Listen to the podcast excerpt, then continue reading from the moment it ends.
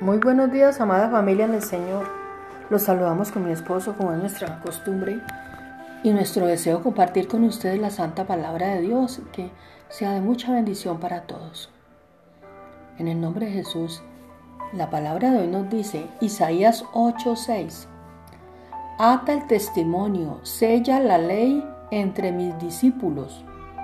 Ata el testimonio y sella la ley.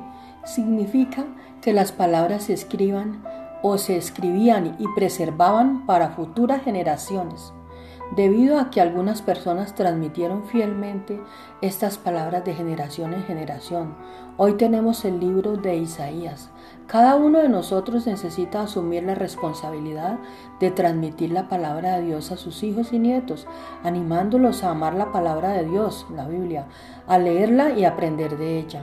Entonces ellos harán lo mismo, transmitiendo la palabra de Dios fielmente a sus hijos y nietos.